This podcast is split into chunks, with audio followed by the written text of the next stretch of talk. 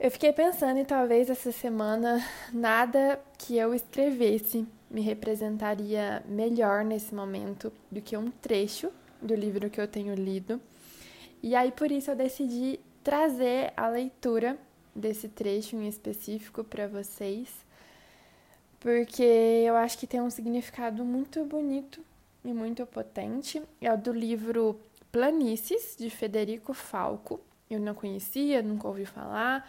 Comprei por causa da capa numa estante qualquer da livraria.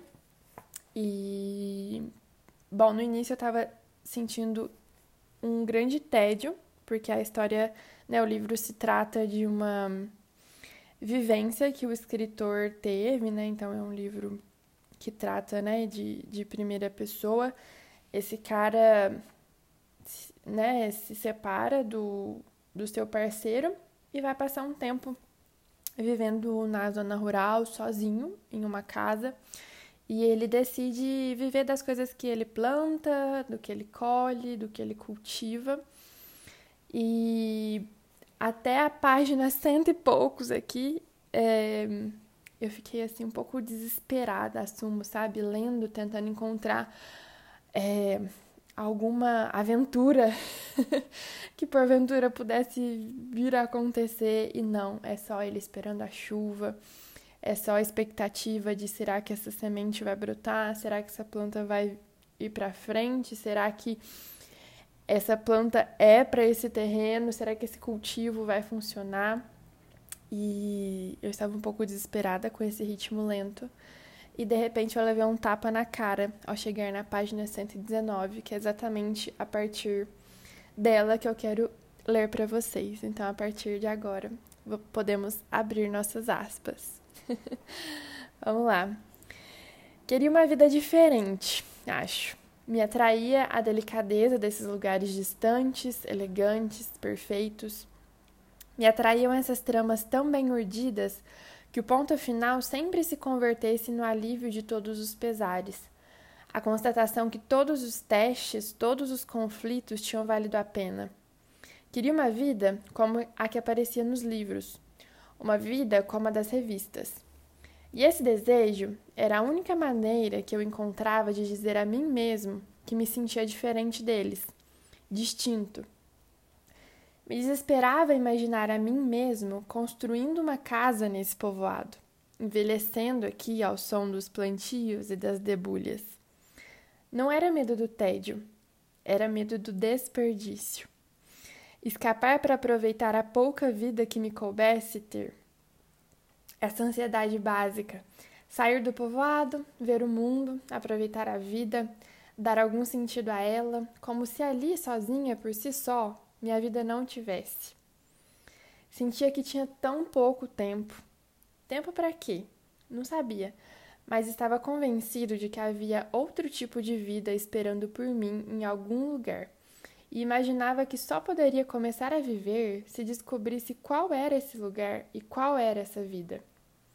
Então estudava, me preparava, tratava de tirar as melhores notas, aprendia para poder ser outro, longe. Lia muito, o tempo inteiro, tudo que caía em minhas mãos. Sugava os livros, os jornais, as revistas, absorvia informação, assimilava. Qualquer coisa podia ser uma ferramenta para abrir caminho, para partir, para camuflar-me com os locais quando eu estivesse em qualquer outro lugar que não fosse cabreira. Não conseguia entender como o resto das pessoas podia viver tão calmamente a sua vida como é que a pampa também não os afogava? Eu, entretanto, pensava saber mais que meus pais, que meus avós, que meus irmãos, que meus colegas de escola. Nada do que havia aqui me servia. Tinha de fazer a mim mesmo ser meu próprio pai, minha própria mãe, partir. Deixei de ir ao campo, me transformei em alguém muito responsável, muito sério. Estava sempre chateado, Passava os fins de semana lendo. Era apenas a necessidade de ter tudo sob controle. O caos, o sem sentido, o medo.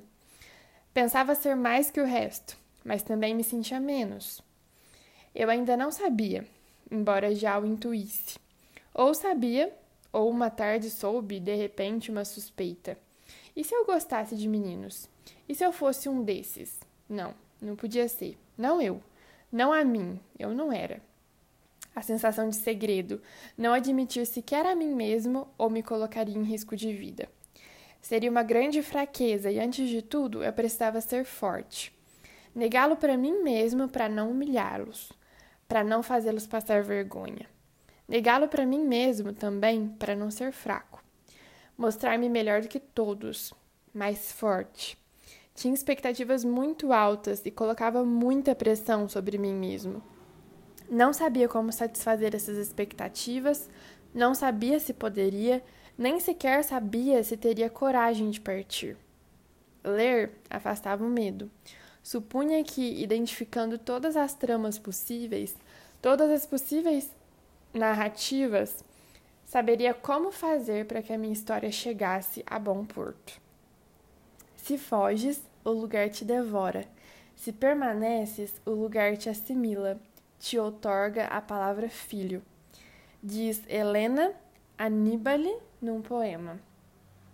Sentia que não me encaixava, que não tinha com quem falar, que falava e ninguém me via, que não me reconheciam quem era, que não podiam me ver.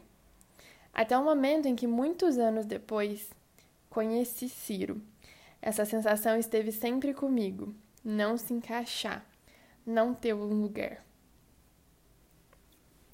Então, gente, né, um momento assim pesado, dramático do livro, mas que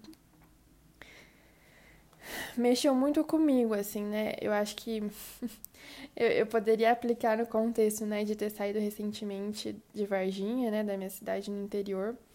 Mas acho que não só isso, sabe? É, por uma fome muito grande, assim, uma sede de conhecimento que eu sempre tive e um ímpeto de me arriscar o tempo todo e de pensar que eu preciso ou que eu já sei mais do que a maioria das pessoas e ao mesmo tempo me sentir fraca por isso, porque o conhecimento que eu tinha não era exatamente o conhecimento que era ou que parecia ser valioso.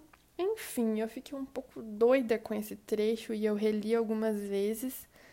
E eu espero que de alguma forma traga alguma assimilação para você, pitoresca. Dessa forma, literalmente pitoresca, né? Porque a gente sai dos lugares que nos provocam o tédio?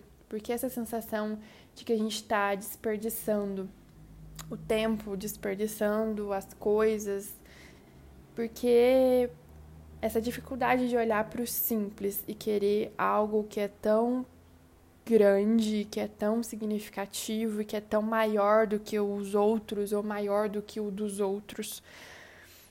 É... Será que vale a pena, né? Se a gente, em meio a tanta grandeza, a gente continua se sentindo perdida?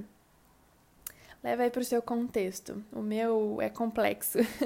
Não é necessariamente o literal de sair e voltar para o interior. Mas o interior, né, na raiz da palavra, por si só já diz muita coisa. Espero que tenha te tocado de alguma forma também nessa quinta. Com tudo, tudo, tudo que cabe. Um beijo. Esté.